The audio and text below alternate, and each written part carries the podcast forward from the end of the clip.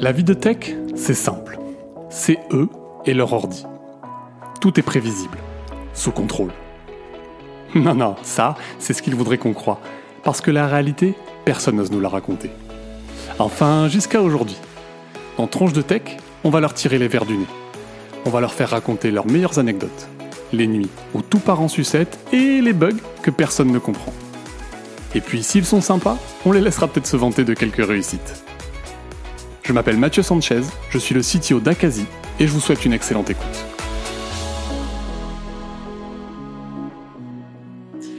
Salut Florence, comment tu vas? Ça va très bien. Bonjour Mathieu. Et toi, comment tu vas ça va, euh, ça va. Euh, enfin, je démarre l'année avec une, petite toux de papy là, donc euh, mm. je, le, couperai au montage, mais toi, ça va peut-être être un peu désagréable. Je vais faire, je vais faire de mon mieux, voilà. mais sinon, ça va. Euh, écoute, bienvenue sur le podcast. Euh, merci d'avoir accepté l'invitation. Je suis très content de t'avoir. Merci de m'accueillir. Euh, je te, bah, du coup, je te, ce que je fais dans Tronche de texte, c'est que je te présente pas. Je te laisse un petit exercice au début qui est toi de te présenter en trois phrases. Ok. Euh, bah, du coup, moi, c'est Florence Chavanois. Euh, je suis Head of Engineering chez Scaleway, qui est un cloud provider européen.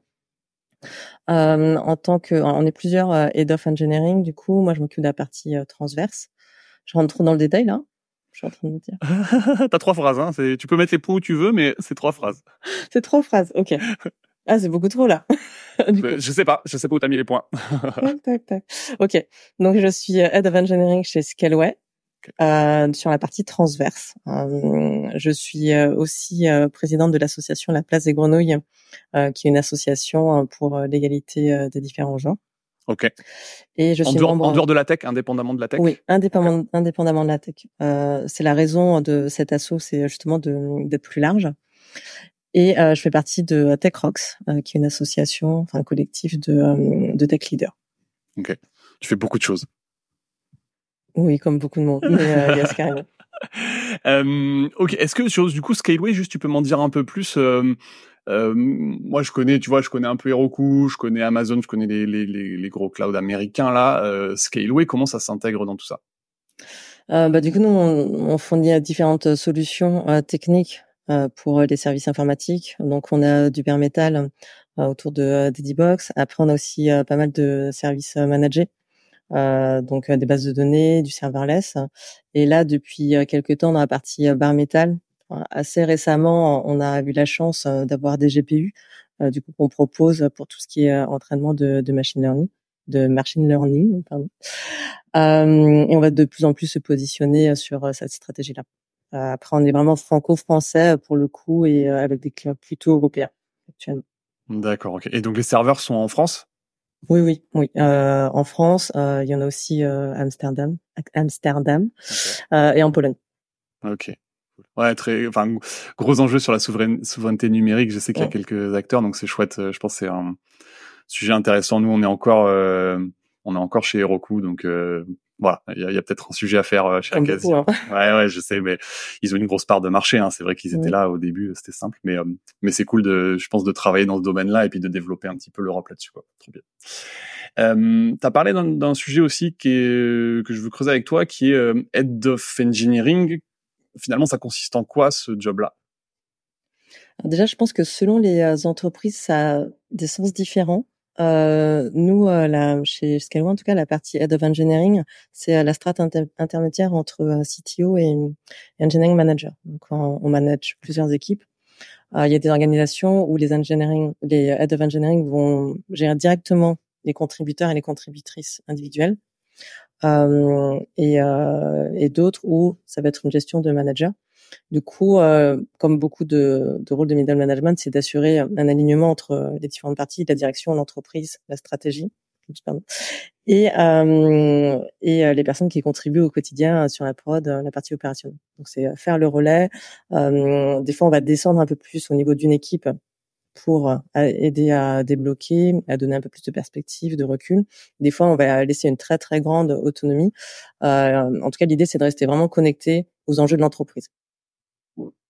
Ok, donc, il y a une... des problématiques d'orga, de, euh, aussi d'homogénéisation, euh, d'impact, euh, de gestion des incidents, des choses comme ça. Donc c'est très, euh, donc ça veut dire que tu as une, as une stratégie, une stratégie technologique au niveau CTO, en gros, qui dessine, que toi, tu es chargé de décliner en collaboration avec les autres head of engineering dans tes équipes oui, ça va dans les deux sens hein, pour le coup. Donc on va construire ensemble cette euh, vision, vision engineering. Qu'est-ce qu'on fait, euh, qu'est-ce qui qu'on fait vraiment pas, euh, qu'est-ce qu'on va promouvoir, qu'est-ce qui est encore en étude, par exemple. on va proposer des cadres pour pouvoir explorer certaines technologies, faire de la veille. Bah, par exemple, là, en ce moment, il y a un comité sur tout ce qui est open source. on peut aussi en avoir sur l'intelligence artificielle.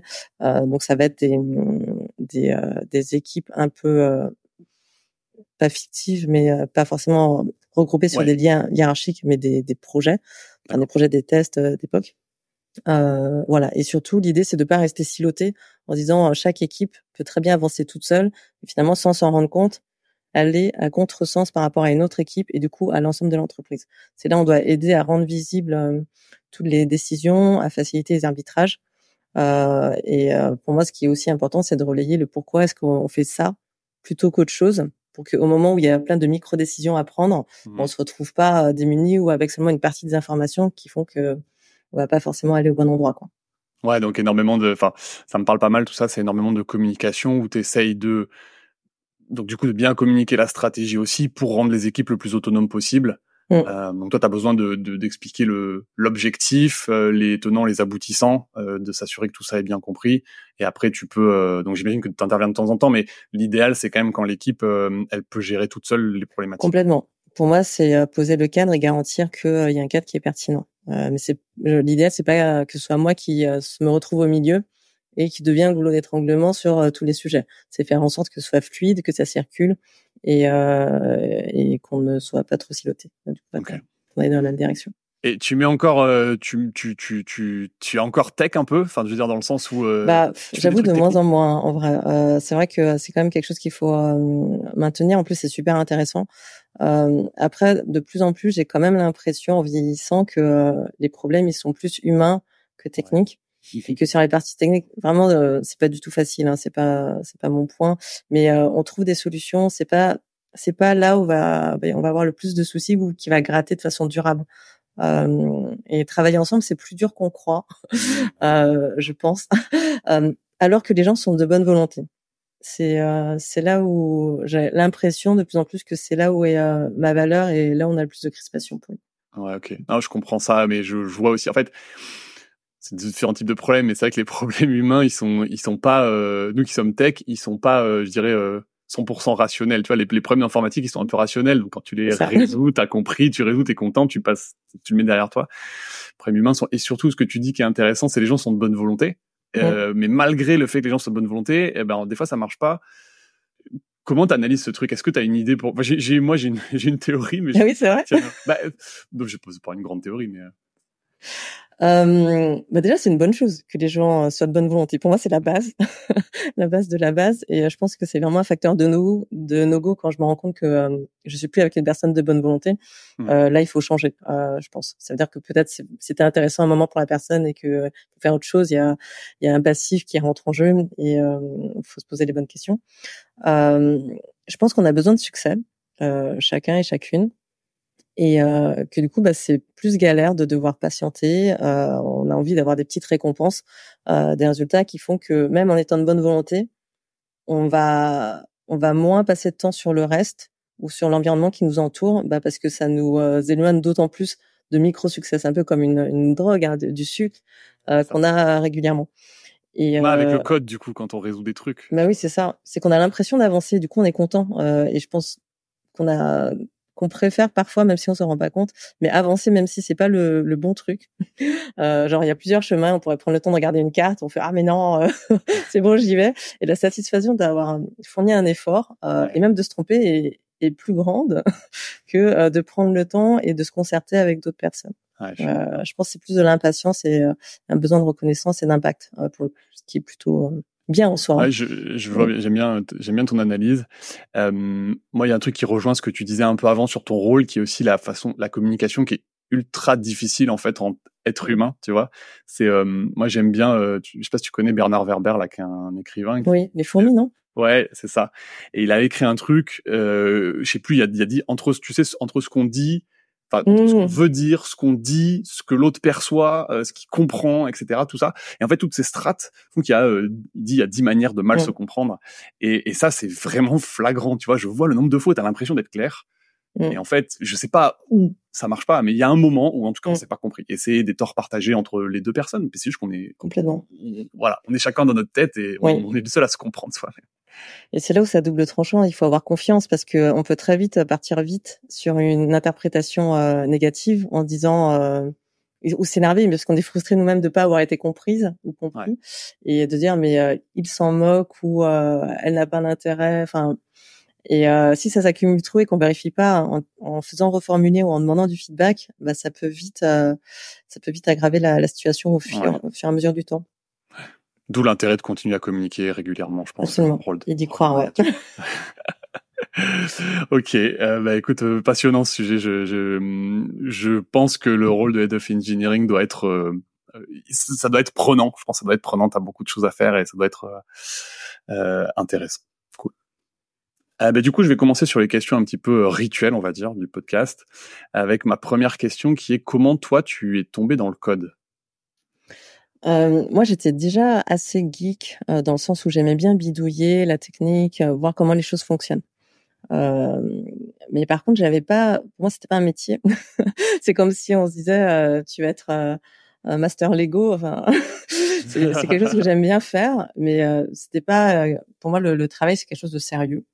Euh, qui doit être un peu pénible limite euh, et euh, qui fait euh, qui nourrit une famille ou des gens et il y avait quand même le planning du enfin le, le chômage qui planait dans les menaces qui faisait que je voulais quelque chose qui qui ait l'impact euh, mais du coup, je me projetais pas du tout dans ça parce que je connaissais pas de personnes dans ces métiers. J'en voyais pas en fait, euh, non plus dans les représentations euh, des femmes ou des asiatiques. ok. Non, je vois plutôt des profs autour de moi, voilà, ouais, postiers, postières. Enfin, c'est là où c'est dur d'aller un peu au-delà de, de, ce qu'on côtoie. Et, euh, et, donc moi j'étais en fac de sociaux en réalité, euh, bah parce que dans le cadre qu'on nous propose à l'école, en tout cas il y a, y a, des bacs qui ont des couleurs et je, je, me laisse porter sur sur euh, qu'est-ce qui est intéressant. Et moi, j'aimais plein plein de sujets. Et du coup, la socio, ça me paraissait super intéressant. Et euh, donc, je suis allée vers ça. Euh, finalement, j'ai arrêté euh, pour plusieurs raisons. Et c'est reposer la question de ce que je vais faire. Et, et à ce moment-là, il y a plusieurs personnes qui m'ont dit, mais pourquoi tu fais pas de l'informatique alors que tu passes ton temps devant l'ordi et tout ça? Et alors c'était vrai, mais ça faisait pas si longtemps que j'avais un ordi. C'était un 386, je l'avais acheté d'occasion. ça faisait un an. Enfin, T'avais quel âge du coup à ce moment-là? Euh, J'avais 18 ans. Ok. Euh, pour le coup. Mais à force d'entendre la question, euh, et l'autre raison, c'est que je portais des lunettes, ce qui est un peu bête. Hein. Le, un rapport, même si on voit, c'est que je portais des lunettes et je me suis dit, euh, oh là là, toute la journée devant un écran avec des lunettes, euh, je vais finir euh, avec des yeux en compote. J'avais problème de convergence, bon bref. Du coup, ça me paraissait vraiment pas raisonnable en fait d'être devant un ordi. J'avais peur que ça me fasse du mal ou que je me lasse. Okay. Mais à force de l'entendre, euh, j'en ai parlé avec mon cousin qui lui était un pur geek, pur geek dans le sens cliché, hein. dans le sens euh, bah, qui parle pas beaucoup euh, et qui, un peu introverti quoi, c'est ça. Oui, hein. c'est ça, et très concentré, assez têtu, avec qui on peut pas dialoguer facilement et qui a aucun souci pour voir personne pendant un mois quoi. Et, et moi, je, je suis pas comme ça. J'aime bien voir des gens. Et donc je lui disais, bah toi, qu'est-ce qui t'intéresse dans le métier dans l'informatique? Il me dit bah c'est génial parce que par exemple je peux créer des, des sites. Du coup c'est super créatif. Et ça, ça a déclenché quelque chose en moi dans la mesure où euh, dans la créativité je pouvais carrément me projeter, euh, alors que coder dans une cave, dans une cave, pas du tout. Euh, et c'est là où je me suis dit ah mais c'est officiellement et vraiment euh, quelque chose que je peux trouver euh, dans ce métier-là et, du coup j'y suis allée. Et, euh, et, par contre, j'avais peur de pas y arriver parce que je me sentais pas du tout euh, au niveau quoi que ce soit. lui, il était biberonné dessus, euh, dedans depuis des années et des années, et moi, je débarquais un peu. Euh, et du coup, j'ai demandé combien de temps il pensait que je pouvais, euh, avant combien de temps je pouvais créer mon propre site. Et il me dit, bah, t'achètes un bouquin et puis c'est payé en quatre semaines, tu fais un site, quoi. Ok il est un peu euh, bon bref un peu exagéré mais euh, du coup je me suis dit ok. Donc j'ai acheté un livre je me suis dit ok bah je m'inscris je vais chercher une école. Donc là on est en, juin. Euh, vu que j'ai euh, deux trois mois devant moi bah je vais avoir le temps largement d'avoir posé assez de bouquins et je serai opérationnelle à la rentrée. Et du coup j'ai cherché une alternance Donc c'est pas si évident en, en réalité, mais c'est vrai que du coup une fois lancé, bah on déroule au fur et à mesure et, euh, c'était top. Et moi c'est quelque chose qui m'anime tout le temps, euh, la créativité euh, dans la tech et surtout euh, servir, avoir une utilité, de l'impact. Ouais.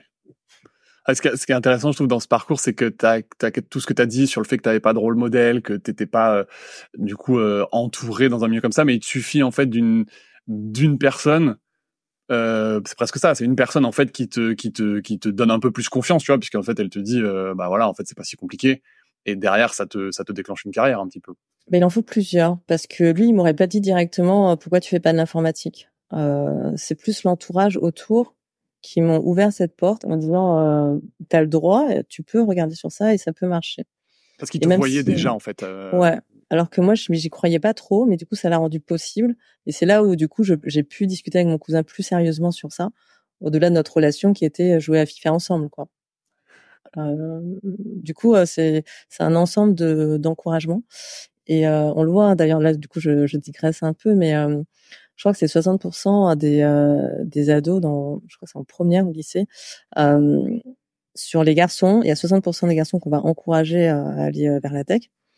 Euh, alors que les filles c'est 30%. Euh, et euh, dans ces personnes qui sont encouragées, l'entourage, donc généralement les parents, bah, sur les garçons, bah, il y a 60% encore qui les encouragent à, le faire, alors que sur les filles c'est 30%. Ouais. Et du coup, ça, bah, ça creuse en fait l'écart et on sous-estime vraiment, je pense, l'impact de, de ces soutiens ou de ces petites phrases ouais. qui finalement restent. Euh, Claire. Non, mais c'est hyper. En plus, c'est encore ancré. cest moi, je vois, euh, moi, j'ai deux petites filles, tu sais, et je vois le l'impact de euh, à l'école les remarques des maîtresses sur euh, comment elles sont habillées, tu vois. Mm. et, voilà. Et aussi, bah, derrière, enfin, c'est c'est plein de façons de voir les enfants, les petites filles, les petits garçons, bah, qui les prédéterminent à accorder de l'importance à des choses ou d'autres. Et donc moi, je, tu vois, je, bah, j'essaye de leur dire, bah non, en fait, c'est pas important. Habille-toi comme, enfin, habille-toi comme t'as mm. envie. Mais du coup, après, tu sais plus trop ce qui sont leurs envies, de ce qui sont, ce qu'on leur a montré qui était important. Donc bah, c'est, c'est, mais je pense que c'est un sujet qui est très ancré encore. Et, euh, et, et, effectivement, je pense qu'il y a un rôle dans l'éducation euh, au niveau, tu sais, euh, éducation nationale en fait. Mm. Euh, qui est euh, qui est qui est important un sujet qui est, je je suis pas sûr qu'il soit très très saisi politiquement ce sujet là aujourd'hui je me rends pas compte. Euh, bah non, pas trop. enfin, normalement, il y a, y a des cours d'éducation sexuelle, par exemple. Enfin, déjà, même ce qui est saisi n'est pas appliqué, c'est ça mon, mon point.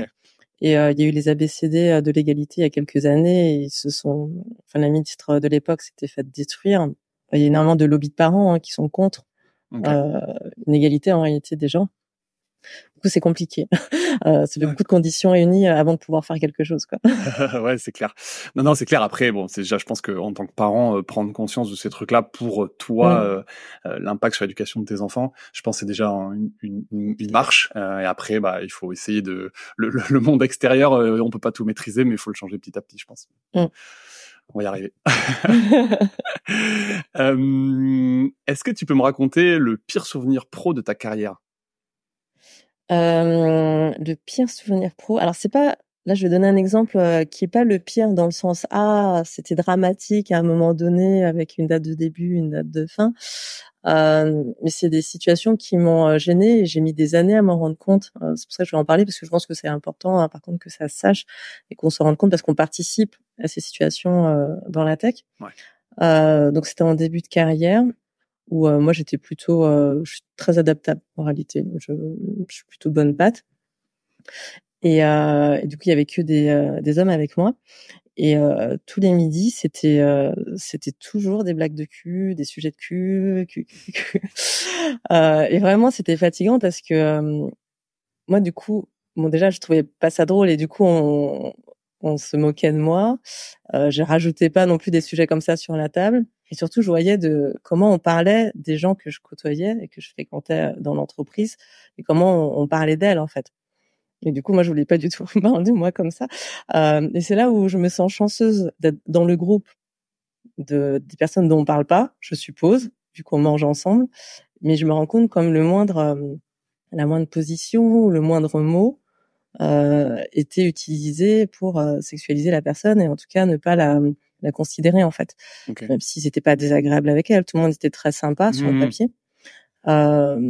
et là où ça m'a gêné, c'est que du coup, je je prenais pas tellement plaisir au pause déj et je me dis que si c'est quelque chose qui avait duré d'année en année, au bout d'un moment probablement je serais partie en me disant bah sans vraiment identifier ça en fait, en pensant juste que le travail en lui-même était intéressant mais peut-être pas suffisant et que je préférais en tout cas faire autre chose. Alors que aujourd'hui, je pense que ça a un lien quand même de pas être dans un environnement où on se sent libre d'être soi-même ou euh, sur des sujets qui intéressent tout le monde ou qui changent en fait. Euh, voilà, donc euh, il y avait au moins ça. Après un autre exemple de pire souvenir. Ça, juste c'était c'était un milieu tech ou pas du tout Ah bah oui oui complètement. oui. ouais. non, non, mais parce que tu vois, il y a d'autres, non, mais il y a d'autres milieux euh, très euh, masculins en fait où tu vas retrouver ce genre de comportement. Donc c'est pour ça que je posais la question. Mais euh, ouais, ouais c'est vrai que c'est le, le, milieu tech est, très masculin. Donc effectivement, il y a des.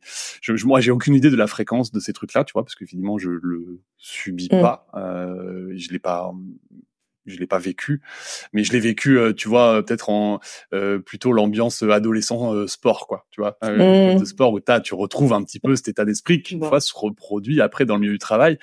Mais c'est vrai que c'est et comme tu le dis, je pense que les gens après ils étaient pas. je pense que ce que tu dis, c'est qu'ils sont pas méchants. En fait, ils sont pas mmh. forcément mal intentionnés. Euh, mais en fait, ils se rendent pas compte de, de, de l'impact qu'il y a autour euh, pour les gens qui sont entre guillemets euh, minoritaires ou qui sont pas. Euh, c'est un, un, peu ça en fait. C'est la minorité qui est impactée par par ce cette façon de faire, qui se retrouve un peu à l'écart. Ouais. Après, je sais même pas s'ils s'en rendaient compte parce que comme je, je me suis réadaptée, j'essayais de parler le même langage qu'eux. Okay. Et c'est là où c'est un peu, enfin, on se marche un peu sur la tête. Mais moi, par exemple, j'ai des enfants je parle pas de mes enfants à longueur de journée en fait euh, en entreprise. Et euh, bah, je sais qu'il y a des personnes qui détestent enfin qui n'ont pas du tout euh, tourné enfant euh, qui en ont pas peut-être qui essaient d'en avoir. Et euh, pour moi c'est c'est important de varier les sujets et de pas être dans, dans le jugement. Donc je vais parler de sport d'art de, de, de plein de choses différentes pour que tout le monde trouve à manger ou euh, à boire dans, dans les échanges qu'il y a. Ouais, que ça soit inclusif, en gros. C'est ça. Tu peux parler un peu. Après, il n'y a pas de souci hein, de parler de cul euh, de temps en temps, mais c'est le côté euh, 100%. Euh, et euh, ouais, c'était vraiment une culture un peu bizarre quand même. ouais. Pas bon souvenir, quoi.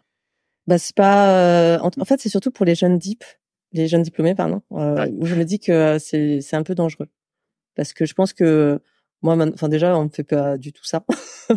euh, mais euh, dans les entreprises où il y a une seule femme et plein d'hommes, on peut vite vriller dans ça, dans ce cliché, justement parce qu'il y a une femme. Alors que peut-être qu'il le ferait pas tout le temps.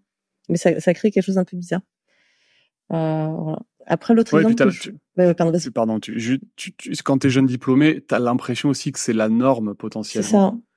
Et c'est ça qui est, et du coup, c'est difficile d'aller contre la norme et tu vas rentrer un peu dans ce moule parce que tu crois que c'est la norme, que c'est comme ça. Et c'est ce que tu disais toi, c'est en fait, ça te crée un malaise que tu as du mal à identifier. Parce que tu te dis pas, euh, tu te dis c'est moi qui suis anormal en fait. C'est ça. Et c'est hyper, je pense que c'est hyper dur à vivre et donc c'est bien au bout d'un moment d'arriver à mettre les mots là-dessus et de dire bon en fait voilà c'est c'est pas partout pareil ou c'est pas normal, c'est pas comme ça que ça voilà il y a quand même un, une chose à changer ou en tout cas moi je peux changer, je peux trouver un nouvel endroit, un nouvel environnement euh, qui qui me conviendra mieux quoi. Bah surtout que je pense que dans le groupe il y en a plein qui étaient comme moi en fait. Ouais. Et euh, bah, qui parle de cul tout le temps tout le temps, enfin franchement. tout seul. Et euh, c'est là où euh, bah faut apprendre à on est tous on a tous un, levier de parler d'autres choses ou de dire bon bah c'est bon on peut parler de enfin euh, d'autres points ou alors euh, de pas tout le temps tourner en blague et de surinterpréter si ça marche c'est parce qu'il y a une audience. Et, et je pense qu'on n'est pas obligé de jouer ce rôle d'audience. Encore une fois moi y compris hein. Donc voilà. On peut faire stop et c'est pas normal. Et si j'en parle c'est plus pour les. Les jeunes femmes qui commenceraient dans la tech, qui se retrouvent dans des situations comme ça. Euh, qui se forcent à rire parce qu'elles n'ont pas envie de, se faire traiter de râleuse, de pas avoir le sens de l'humour, euh, voilà, ou qui finissent par partir parce qu'elles se sentent pas bien, quoi. Yes. L'autre exemple. Ouais, je vais parler, pardon. Euh, ouais, je le squatte un peu parce que pour moi c'est c'est quelque chose qui me fait me sentir. Euh, ça c'est c'est plus aigu comme le pire souvenir, euh, c'est quand j'ai des conflits de valeurs. Euh, donc ça arrive pas souvent, mais de temps en temps j'ai des conflits de valeurs où on, me fait faire, enfin on demande en tout cas quelque chose où on comprend pas le pourquoi. Et du coup, on va extrapoler et on va avoir l'impression que ça sert à rien, ou pire que ça sert à la carrière d'une personne. Et moi, c'est ma limite, en gros. là, c'est là où je me dis, il faut que je m'en aille, ou je dis, bah, je m'en vais. Bon, c'est quand on prend une décision qui sacrifie à court terme, hein, en tout cas qui dégrade le service client, euh, ou l'équipe, ou c'est l'équipe qui doit payer. Euh, ça, pour moi, c'est les pires situations où, euh, en tant, encore plus en tant que manager, euh, faut vraiment lever les stops. Et en tant que personne concernée aussi, faut pas hésiter à, le faire, même si c'est pas évident. Hein. Donc peut-être déjà en parler autour pour se sentir plus fort et plus fort et le faire. Ok. Du coup, ça c'est, mais ça, c'est ce qui t'était arrivé. C'était un exemple concret de, de, de ce cas-là Ouais, bah en gros c'était euh, c'était qu'on a un projet qu'on c'était pas dans mon équipe, c'était une autre équipe, euh, mais nous on était euh, on était quand même concernés parce que c'était une, une MEP commune. Euh, et elle avait pris du retard dans l'autre équipe, donc c'est l'autre équipe qui lidait le, le, sujet. Donc ça, je sais pas à combien de retard on était, peut-être qu'on était à deux mois de retard, mais il y avait quand même ce contexte où ça faisait plusieurs fois que c'était euh, reporté encore et encore. Euh, moi, à mon niveau, vraiment, je, je comprenais pas tellement l'intérêt de ce projet. En tout cas, l'urgence, dans le sens où oui, il faut le sortir. Euh, c'est une refonte, mais derrière, il n'y avait pas de de pub, enfin, il n'y avait pas d'annonce. C'était pas c'est pas grave si on perd une semaine de plus, quoi. Euh, et en tout cas, j'étais en train de recéter euh, notre partie en me disant bah ça marche plus du tout, euh, donc on peut pas le, le sortir comme ça. Donc ça, ça a marché une fois, mais j'ai vu que déjà ça crée des tensions. euh, ça a été reporté d'une semaine. Et, euh, et, la deuxième fois, non, la première fois en fait, ça avait été reporté suite à une recette, mais c'est pas moi qui l'avais faite. Euh, moi, j'avais pas encore euh, regardé, en tout cas, j'ai pas vu ces problèmes-là. Euh, et la deuxième fois où on disait bon ben on y va dans deux jours, là j'avais regardé euh, plus en détail et pour moi ça marchait pas du tout dès qu'on passait d'un univers à l'autre. Du coup, en termes d'expérience utilisateur, c'était pour moi catastrophique, ni fait ni à faire. Et surtout, euh, en tant que personne qui consulte le site, c'était pas ok, mais même pour nos clients, c'était pas ok non plus. Et, euh, et là, c'est là où euh, le, le, ton est monté encore euh, d'un niveau, euh, où j'ai eu le, le message, bah non, il faut que ça sorte demain, quoi qu'il arrive. Ah ouais. J'ai dit mais ça ça marche juste pas. euh, donc il n'y a pas de souci, nous on va faire de notre mieux, on va voir euh, au niveau du truc, mais je, ouais. je je sors pas ça comme ça quoi. Tu peux pas faire de, euh, de magie quoi. mais là il y avait vraiment pas de discussion. C'est euh, tu sors ça comme ça, l'équipe elle a elle a qu'à pas dormir. Enfin c'était vraiment débrouillez-vous, je veux rien savoir. Alors là. sans, mais sans que t'aies sans que t'aies de, de la, la, la, la raison de l'impératif en fait. Ça pas, on t'a pas dit. Euh, oui, c'est ça. Il faut que ça sorte demain. C'est ça. Ouais, ça. Alors que je, je comprenais pas. Et du coup là, c'est des moments où ça me trigger. Euh, enfin, en vrai, c'est arrivé une fois, une seule fois, ce niveau-là de, de colère chez moi, euh, parce que du coup, je me sentais impuissante et c'était hors de question que je sacrifie mes équipes euh, ouais. plus que ça, quoi. surtout que je l'avais déjà fait la semaine d'avant, en ouais. disant bon, on se mobilise, on, on, arrête tout pour se mettre sur ça. Euh, on n'a pas le choix. Euh, je... on y va, tout ça. Et là, c'était la deuxième fois. Et en plus, euh, on me disait, il faut le sortir comme ça, même si c'est bancal. Ouais. du coup, là, j'ai ok, bah, je m'en vais. ça, c'est, c'est intéressant sur le rôle de manager, tu vois, parce que je trouve que moi, ce que j'ai vécu, c'est que des fois, le, le, le, on te donne une promotion de manager et on attend que tu sois un bon petit soldat qui exécute la stratégie de l'entreprise. Mmh. Et en réalité, ce rôle est beaucoup plus complexe. Et moi, je considère qu'aujourd'hui, la majeure partie de mon rôle en tant que manager, c'est aussi, c'est de, c'est de protéger son équipe en fait. Tu vois, de protéger au sens, je sais pas comment c'est le bon mot, mais en tout cas, faire en sorte que tu, c'est toi qui absorbe la pression, c'est toi qui relais les informations clairement, et c'est toi aussi qui à un moment dit, en fait, moi, je vais pas euh, pressuriser mon équipe juste pour le bon vouloir, sans aucune raison, sans aucune euh, quelque chose de valable dans lequel je crois pas moi-même en fait. Si, mmh. si je crois pas moi-même, pourquoi je mettrais voilà. Et et moi, j'ai vu trop souvent, tu sais, le, le, mécanisme inverse, en fait, où le manager, il dit, moi, pour ma promotion, il faut que je ça. sois bien sympa avec mon manager à moi. Donc, mon équipe, de toute façon, tout le monde s'en fout de son avis pour ma promotion, donc je vais les pressuriser, tu vois. Ouais. Et je suis, voilà. Et donc, c'est ce que, ce que tu décris, ça rejoint ce truc-là, c'est ça, hein? Ça rejoint un peu. Euh, je pense qu'il y a l'autre vision qui est que euh, de manager, c'est d'être pour l'équipe et de la, défendre l'équipe contre la direction. Okay. Euh, ce qui est pas ok pour moi non plus. Et c'est là où on doit faire le lien. Il y a des choses qu'on fait où on n'est pas complètement aligné, ça arrive. Mais par contre, ça doit pas être vraiment à l'encontre, dans le sens là, ça, ça, j'ai un problème éthique ou moral ou c'est vraiment trop à, l'opposé. Il y a des sujets où on, peut faire des concessions, d'autres pas du tout. Et en tout cas, en tant que manager, oui, clairement. Pour moi, on n'est pas sur un bateau avec des fouets. et puis même, c'est pas intelligent. Enfin, on gère nos équipes, ça sert à rien de les user. dans trois semaines, ils vont partir euh, ou s'ils partent pas, ils seront peut-être euh, en arrêt maladie ou trop fatigués, plus performants. Mmh, euh, donc notre, même en tant que manager pour servir l'entreprise, c'est pas smart. Euh, donc c'est ni fait ni à faire et je trouve aussi effectivement que ça fait partie euh, de nos rôles euh, de savoir ça veut dire qu'il faut écouter l'équipe à tout prix ou quoi que ce soit. Il faut trouver le, le bon curseur, il faut les écouter, il faut prendre des décisions. voilà. Mais euh, mais par contre, il faut toujours faire le point et je pense que c'est facile de se laisser entraîner et d'avoir l'impression de ne pas avoir le choix, euh, alors qu'on a toujours le choix. On a toujours le choix. Je suis d'accord. Je suis assez d'accord. Ok. Euh, Est-ce que maintenant tu peux me parler d'une expérience marquante de la prod dans ta carrière? Yes. Euh, bah, en, termes d'expérience de prod, il y en a eu plein. Euh, il y en a eu plein et pour moi les situations vraiment satisfaisantes, c'est euh, justement quand on galère, on galère, on galère, on est un peu, euh, il y a ce moment où vraiment on se sent seul. euh, on se sent seul, on demande de l'aide, euh, et après même en demandant de l'aide, en étant à plusieurs dessus, des fois on trouve pas, donc euh, il y a encore un autre moment de solitude en groupe, et tout à coup on trouve. Et généralement, nous notre démarche, enfin, elle est assez basique, hein, c'est on fait un changement en prod. Donc là, on a fait un changement en prod qui était mineur, et tout à coup, on pouvait plus déposer d'annonce. C'était quoi le, juste le contexte de la de l'entreprise? Euh, c'était l'automobile, donc c'est des annonces, c'était euh, chez la centrale. Euh, chez la centrale, on, on peut trouver des véhicules euh, sur le site euh, à acheter, et on peut aussi en vendre. Donc déposer les annonces, c'est quand même un peu ce qui euh, nourrit. centrale, ouais. c'est un peu le, but du truc. En tout cas, il faut pouvoir en, en trouver après derrière. Et là, ouais, du jour au lendemain, on pouvait plus déposer d'annonces après une MEP, mais de rien du tout, quoi. Euh, du coup, on se dit OK, on regarde en base de données s'il y a eu des changements euh, structurants, on regarde euh, avec des autres services s'il y a eu des interdépendances, on demande aux équipes Ops s'il y a eu des changements qui, même s'ils semblent anodins, peut-être indirectement avaient touché le, truc. Et souvent, quand ça marche pas et qu'on vient de livrer quelque chose, bah, on se dit bah pourtant c'est pas censé impacter, j'ai rien touché quoi. Et là, du coup, tu pouvais pas juste, t'as essayé de revenir en arrière, j'imagine, parce que c'est souvent le réflexe, on revient en arrière et on se dit c'est bon, tout va bien. Et là, en fait, ça, ça n'a pas marché, quoi. Ça m'a marché. on a relevaqué, rien pas marché. là, c'est le gros désespoir.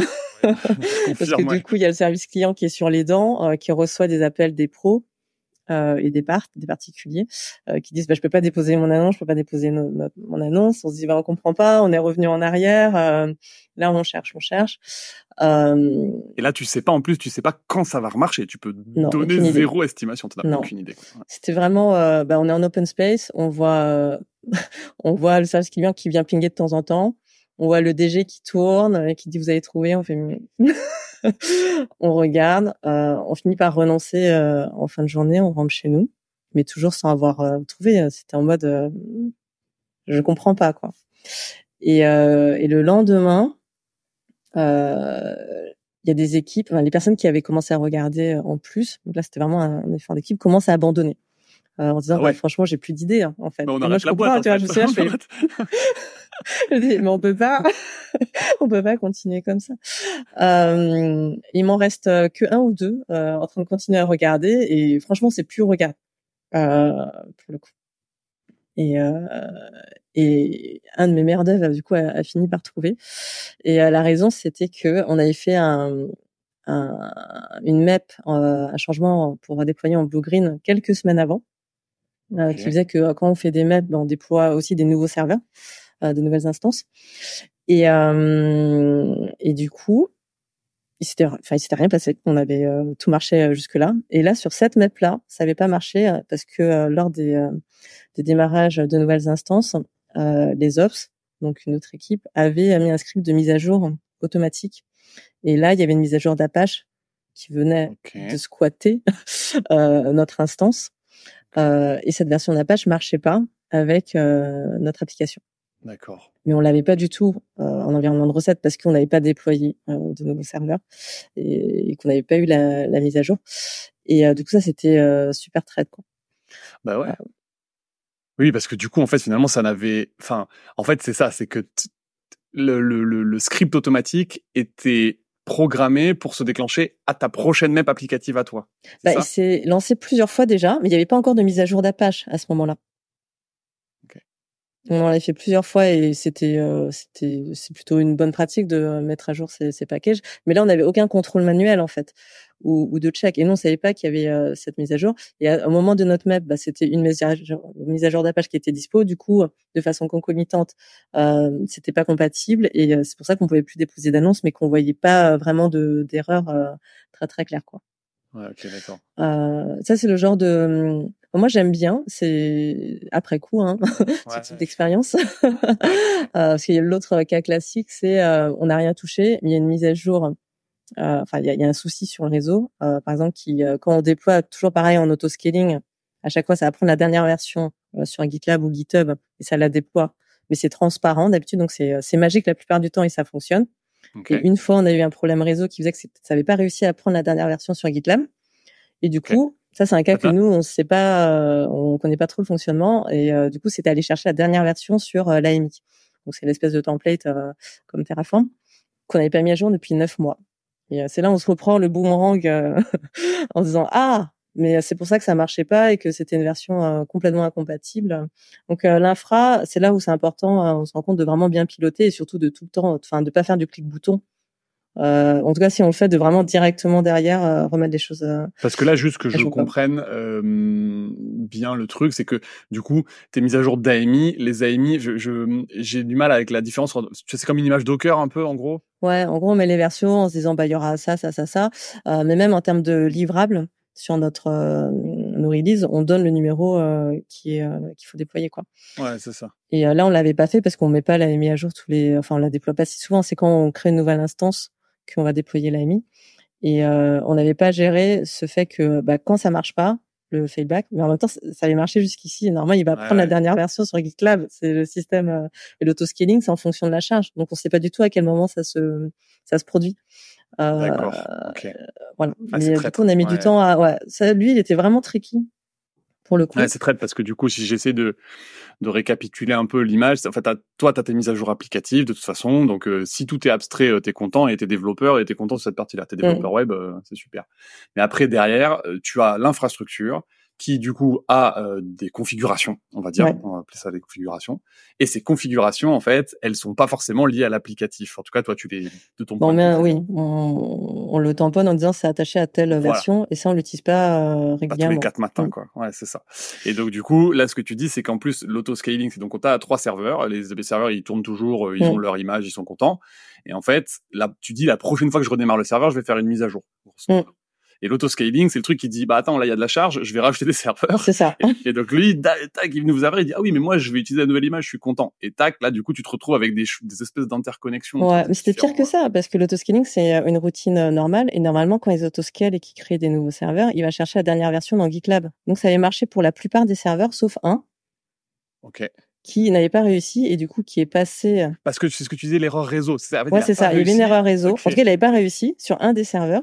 Et euh, du coup, il avait cherché la version de l'AMI euh, qui datait de neuf mois. Et nous, on n'a pas compris. On est arrivé un matin et on nous dit il y a plus de, de bandeau, enfin de header sur le site La Centrale. C'est un site un peu bizarre, quoi. on dit, mais pourtant on n'a rien fait, on n'a même pas fait de mettre, je comprends pas. Et ouais, c'est intéressant ça parce que du coup c'est le fameux, ça, ça, ça, rejoint pour moi un principe que tu as en dev qui est, le fail fast. Euh, en fait, là, il a pas fait le face. Ton truc, il a euh, ton serveur. Au lieu de se dire, attends, j'arrive pas à récupérer l'image, je vais cracher tout de suite. Comme ça, tout le monde sera au courant. C'est vrai. Pénible. Voilà. Lui, il s'est dit, non, non, moi, je suis content, je suis plus malin, je vais récupérer une version qui fait que je marche quand même. Sauf qu'en fait, c'est ce qu'on appelle le, le fail safe. Euh, le, du coup, je, je fail pas, mais je vais trouver une solution tout seul. Sauf que cette solution tout seul, les développeurs ils la voient pas, les gens sont pas au courant, et en fait, euh, quand cette solution elle marche pas, t'es là, mais qu'est-ce qu'il qu'est-ce qu'il a fait, qu'est-ce qu'il a fait ce, ce... Mais clairement. ouais. Ok. Je sais même pas si c'est une mécanique AWS ou si c'était euh, nous qui l'avions configuré comme ça. Euh, et je pense que ça faisait sens à un moment, mais c'est vrai que ce côté bombe à retardement, euh, ça nous a fait quand même euh, perdre quelques cheveux, quoi.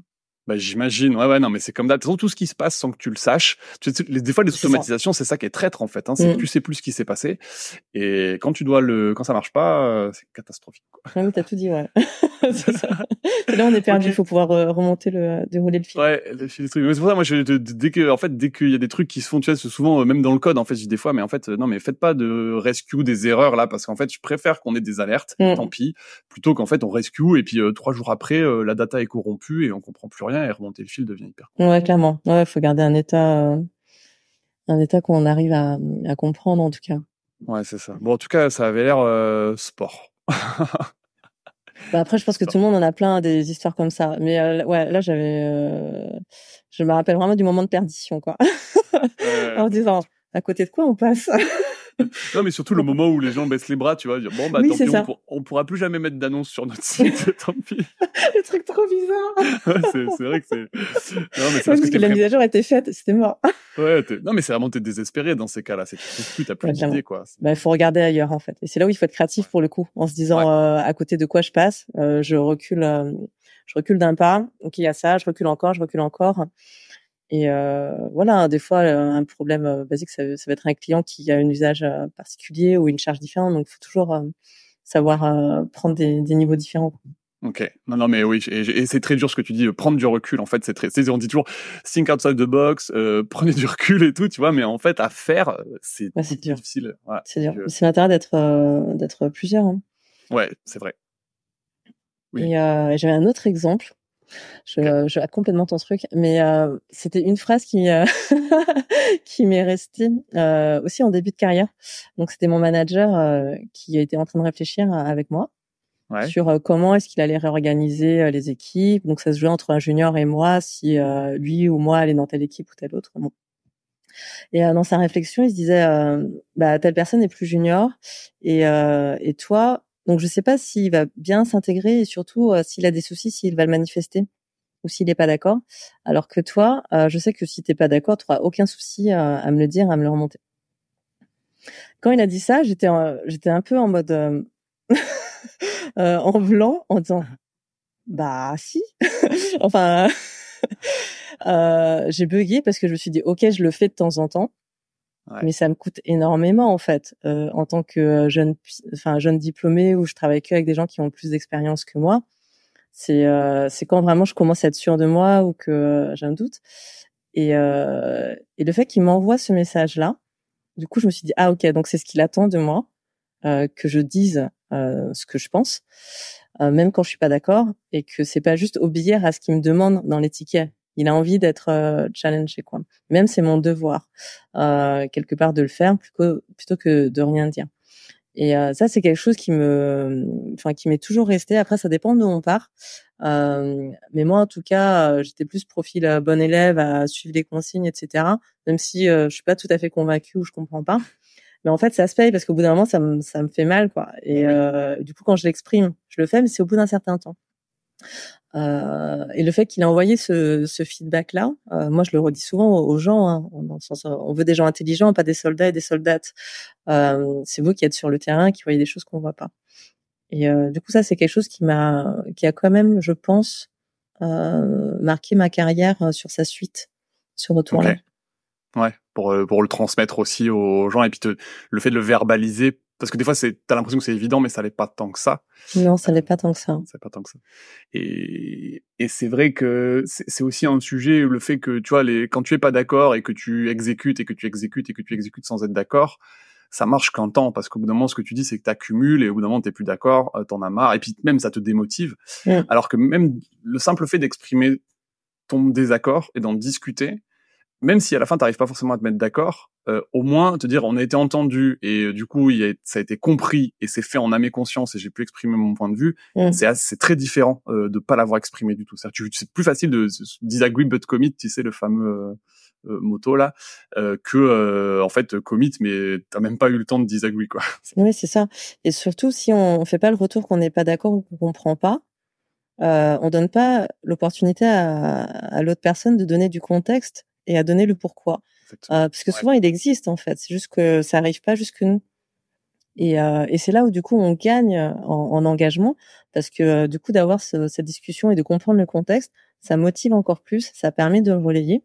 Et surtout quand à un moment il y aura un arbitrage à faire entre ce sujet ou euh, tel autre, bah on sait, on se dit ah bah non parce que si on le fait pas on va perdre ça euh, par rapport à tel autre sujet. Et sans ces infos, on, reste dans une logique de bah, je finis ce que j'ai commencé, alors que peut-être le contexte change et que faut prendre d'autres décisions. Ouais, excellent point. Effectivement, c'est comme, euh, tu sais, le, la, la cérémonie euh, agile là, de poker planning, mm. où, euh, où c'est pas tant l'estimation qui est importante, c'est le fait de s'apercevoir qu'on n'est pas d'accord et d'en discuter. Qui permet de clarifier, en fait. Non, mais c'est ce point-là. Ok. Non, mais je vois très bien. Bon, ben, c'est, ça rejoint aussi ton rôle de head of engineering euh, où il faut, faut forcer les gens à, à, à pas être d'accord parce que ça nous force à expliquer. Mais t'as raison, il faudrait que, tu vois, en t'entendant parler, là, je me dis, il faudrait que je le dise plus que euh, au niveau du poker planning. Parce que des fois les gens ils sont en mode je regarde qu'est-ce que le voisin ou la voisine a mis et je vais mettre pareil comme si on était en train de passer un examen. Et non non au contraire on va profiter de, euh, de l'intelligence collective. Euh, si on met euh, une note plus compliquée peut-être qu'il y a une raison et du coup qu'on peut connaître. C'est dire qu'on est plus mauvais que l'autre. Et, euh, du coup, de verbaliser, ce serait pas mal. De se dire, nous, on veut voir les écarts. C'est pour ça qu'on le fait. Ok. Merci beaucoup pour le type. rien. euh, Est-ce que tu peux me dire euh, le, le, pire meilleur truc que t'es codé, toi? Le pire ou le meilleur truc que t'es codé? Le pire meilleur truc, j'adore. le pire meilleur truc, ouais. Je, par, euh, je te dis, c'est la, c'est la, c'est la tout là, c'est la tout, ça me.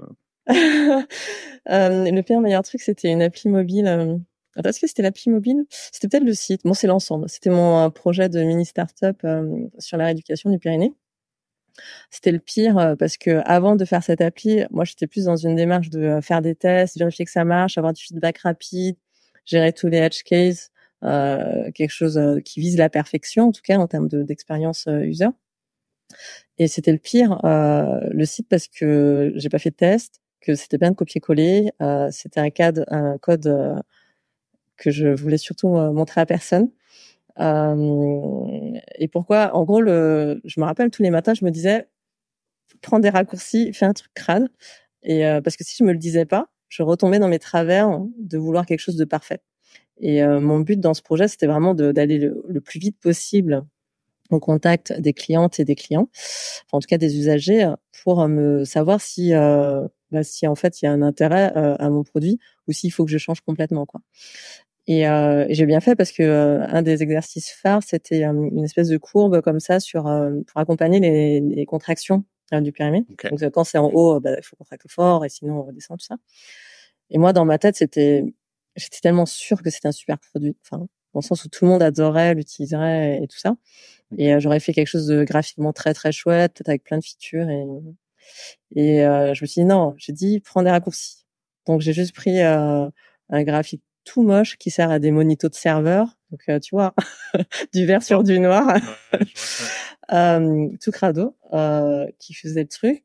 Je l'ai mis en ligne pour avoir du feedback et je regardais en termes de statistiques s'il y avait un intérêt dessus. Et c'était vraiment pas la page la plus utilisée pour le coup où il y avait plus d'intérêt. Donc ça m'a permis de me reconcentrer sur une autre façon de satisfaire ce besoin-là que celui-là. Et, euh, et, du coup, c'était vraiment cool euh, pour le coup. Donc en ça, c'était le meilleur parce que j'ai pas trop investi. euh, ouais, c'est ça. Mm, ça m'a permis euh, d'itérer euh, beaucoup, beaucoup.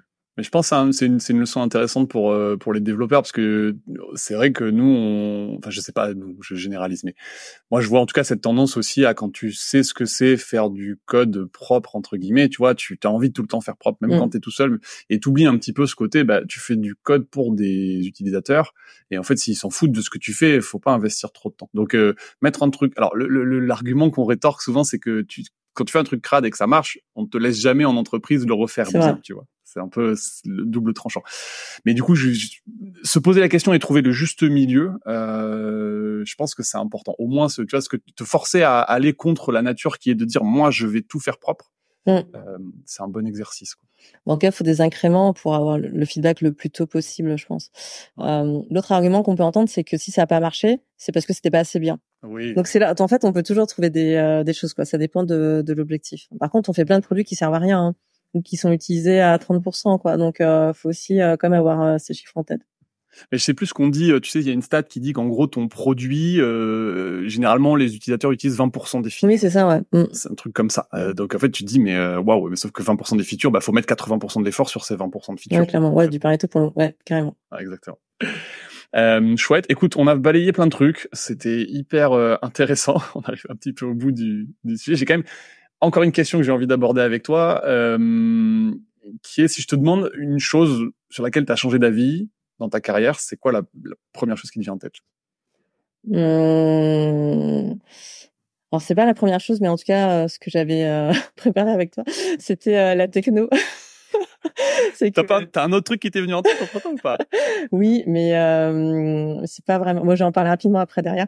Mais euh, en gros, c'est la techno. Euh, pour moi, c'était super important. Je me rappelle m'être torturée en disant C Sharp ou Java. Euh, et, euh, et, en fait, c'est un milieu qui bouge tout le temps. On s'en moque complètement de la techno. Et ça, c'est aussi un message plus pour les jeunes diplômés hein, qui font beaucoup de, qui se torturent beaucoup sur ces sujets. c'est pas ça qui va compter. après, dans les tests techniques, des fois, on se trompe. Hein. Je vois des entreprises qui font des tests sur des technos. Franchement, faut arrêter. Hein. C'est sur la façon de, de concevoir, la façon d'être, les postures, le fait d'apporter des solutions, plus que à quel point tu connais les spécificités du langage. Et puis ça peut aider, hein, je suis d'accord. Mais c'est dommage que ce soit si disproportionné. Il y a des boîtes juste pour te dire maintenant, j'ai fait des tests où en fait la boîte te laisse choisir la techno dans laquelle mmh. tu fais le test. ça c'est pas mal, je trouve. Tu vois, bah, voilà, en fait, ne, ne, ne, c'est pas ça qui est intéressant. Ce qui est intéressant, c'est le raisonnement, comme tu dis. Clairement. Euh, ouais. on fait ça euh, bah, sur Coderbyte, on le fait, et nous on faisait faire des projets à la maison en disant euh, bah, techno libre. On voulait, on regardait d'autres choses en fait. Euh, donc voilà, donc ça, tu disais, ouais, tu disais euh, la bonne techno, euh, la bonne techno, il n'y a pas à chercher la bonne techno. Et du coup, tu avais un autre truc qui t'est venu en tête. Ouais, l'autre sujet sur lequel j'ai pas mal changé d'avis, c'est c'est c'était un peu le biais du survivant dans le sens où bah, la position des femmes dans la tech. moi, je pensais qu'on n'y pouvait rien et que c'était comme ça et que si les femmes voulaient pas venir, c'était bah, parce qu'elles voulaient pas et c'est tout. Mmh.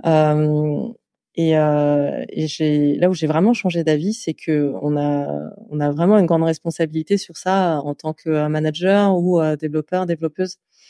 Euh, bah parce que à partir du moment où j'ai décidé de diversifier mes équipes, ça s'est fait en fait. Euh, c'est vraiment une question de euh, quel effort on met dessus. Et, euh, et je pensais que c'était pas la priorité, que c'était pas important. Et en fait, c'est super important. Euh, donc sur l'importance de ces sujets-là euh, par rapport aux, produits qu'on construit euh, demain et l'impact sur les vies, c'est crucial. Et, et je dis pas c'est facile, facile, mais c'est comme quand on change de quartier ou de ville, c'est que bah il faut retrouver ses codes, prendre, installer des nouvelles habitudes, des routines, aller les chercher, et que c'est un travail de, tous les jours d'inclure. Il suffit pas de, rien faire en fait, et que ça, ça va jamais marcher naturellement. Euh, et je pense que mon erreur, c'était de sous-estimer euh, les efforts qui étaient nécessaires pour ça. Ouais. Ok. Du coup, du coup, c'est comme ça que tu t'es mis dans des associations euh, sur le sujet? Non, en fait, j'étais dans les associations avant, bah, notamment les duchesses, mais plus comme ça. Et même, je me rappelle au début, quand ça a été annoncé, je comprenais pas l'intérêt, hein, vraiment. Ça montre l'incompréhension de ma part. Mais après, j'aimais bien, donc j'y suis restée. mais typiquement, quand j'avais des offres, je les postais et j'avais jamais de retour sur les duchesses. Et je me disais, bah, je comprends pas, comme si c'était le maximum que je pouvais faire. euh, alors qu'en fait, bah, c'est là où j'ai commencé à regarder euh, comment, euh, enfin, j'ai demandé euh, qu'est-ce qui faisait qu'on postulait ou pas. Et c'est là que j'ai vu que c'était mes offres d'emploi, elles étaient catastrophiques. Euh, là, vous avez un vocabulaire très guerrier qui parlait de, je sais pas, d'être armé de technologie, de faire de la techno, techno, techno, sans parler du sens, du pourquoi on fait les choses, de l'impact euh, de comment on s'organise, des responsabilités qu'on va donner, des perspectives de carrière. Tout ça, j'en parlais pas, euh, ou du télétravail. Et euh, alors qu'en fait, tout le monde y gagne. Et tout le monde a Oui, je suis d'accord, tout le monde y gagne. En fait, c'est presque même pas une question de, ouais, de genre. Après. Ouais. C'est là on oublie qu'on travaille avec des humains, en fait. Euh, du coup, euh, si euh, viser les femmes, ça permet de penser un peu plus à ça, euh, c'est tout bénéfique. Ça sera double. Ça sera double, le double effet. Eh ben chouette, euh, Florence, c'était très cool. On a balayé vraiment plein de choses. Euh, je, te, je, te, remercie pour ça. C'était hyper intéressant. Merci à toi. Et, et puis je te propose de te laisser euh, un petit mot de la fin si tu veux ajouter quelque chose. Euh, alors, tac, tac, tac. Bon, alors du coup, je fais, euh, je dis quelque chose qui a rien à voir. euh, mais j'en parle euh, comme c'est un sujet qui euh, qui me gratte un peu euh, de la même façon que je parlais tout à l'heure des, de mon tout début de carrière là sur les blagues. moi, il y a les formulations inclusives qui me sont chères. Okay. Et, et, on a vraiment tous un, un rôle à jouer sur sur ça. si je parle que du mec, des gars, en tant que personne qui ne se reconnaît pas dans ça, c'est pas grave, on glisse dessus, mais au bout d'un moment, euh, ça fait que c'est comme si on, moi je disais toujours les schtroumpfs, les schtroumpfs, les schtroumpfs. Est-ce que tu te reconnais dans ça, Mathieu? Mais si je mets un astérisque qui dit, mais quand je dis schtroumpf, je parle aussi des gars. euh, c'est trop compliqué. Donc, du coup, euh, moi, je, je, parle beaucoup de, je doublonne. je dis développeur et développeuse euh, parce que, en fait, dans notre cerveau, c'est plus dur de, de projeter euh, les deux quand on dit que développeur. Euh, quand on dit développeuse, ben, on n'imagine pas des gars non plus. Donc, mmh. donc ça, ça aide. Et du coup, ce genre de quand on recrute des personnes, mon message autour de ça, sur la formulation inclusive, euh, sur les recrutements ou l'attitude qu'on a en équipe, c'est euh, c'est de pas penser que à la tech en termes de code ou d'ops, de compétences techniques. On est très très focalisé sur ça, sur les recrutements, euh, mais c'est des équipes qu'on monte. Et euh, du coup, de bien penser à mettre au moins sur le même niveau euh, le savoir-être, euh, la posture, à quel point les gens vont s'entraider, euh, apprendre des choses ensemble ou s'apprendre des choses. Euh, quand il y aura des problèmes de prod de merde, bah, est-ce que les gens, comment ils vont se comporter les uns avec les autres, ça joue énormément quoi. Et le fait de s'entraider, bah, le prérequis, c'est justement de s'inclure et de s'assurer qu'on a des profils diversifiés. Du coup, qu'on est témoin de situations qui grattent un petit peu, d'exprimer son malaise, parce que sinon ça veut dire que c'est ok ce genre de choses, et ça s'accumule. Mmh. Euh, donc, ça veut pas dire monter sur son cheveu blanc ou quoi que ce soit, c'est juste dire, mmh. euh, bah là, je te fais un petit feedback, j'étais pas super à l'aise avec ça. Ouais. Et après, la personne prend ou prend pas. Hein. Mais de rien dire, c'est encore plus dur. Euh, et je trouve ça embêtant sur euh, le long terme. Mmh. Alors normalement, je, c'est vraiment le mot de la fin, donc je laisse. Je veux juste rajouter un petit truc sur ce truc-là parce que je pense que c'est intéressant. Euh, il y avait Tiffany Souter qui était venue sur le podcast et je l'avais vu raconter une anecdote que je trouvais hyper intéressante et hyper parlante. Elle avait commencé dans une boîte où euh, elle était la seule la seule fille dans l'équipe tech et si tu veux le midi, euh, t'avais quelqu'un qui se levait et qui disait allez les gars on va manger. Mmh. Et en fait pendant une semaine tu vois elle était un peu timide. Allez les gars euh, bon est-ce qu'il me parle à moi? Elle y allait pas. Et, et au bout d'une semaine en fait ils ont fini par se parler mais il y avait une incompréhension qui s'était créée parce qu'en fait eux ils se disaient euh, elle, pourquoi elle vient pas manger avec nous mm. et elle en fait elle était un peu mal à l'aise parce qu'ils disaient allez les gars. Tu vois et en fait ça joue, finalement hein. ça a été crevé. Tu vois mais je trouve hyper intéressant parce que c'est hyper simple. Il y a aucune mauvaise intention. C'est juste bah des mauvaises habitudes.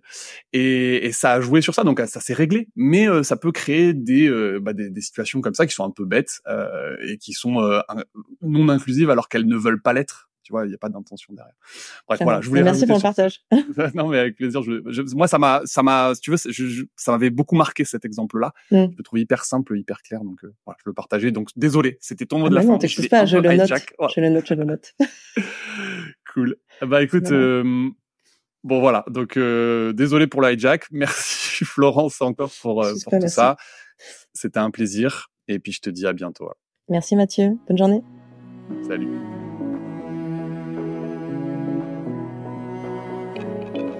Ça y est, c'est terminé. La tronche de tech du jour nous a livré tous ses secrets. Ou presque. S'ils t'ont plu, n'hésite pas à nous le dire en commentaire, à noter le podcast ou à m'envoyer un message sur LinkedIn. Dernière chose, si tu es freelance ou indépendant ou que tu envisages de te lancer à ton compte, tu auras certainement besoin d'un expert comptable. Dans ce cas-là, viens voir ce qu'on fait chez Akazi sur www.akazi.io. Ça s'écrit A-C-A-S-I.io.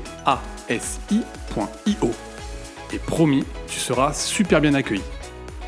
Sur ce, je te dis à très vite pour un prochain épisode de Tronche de Tech.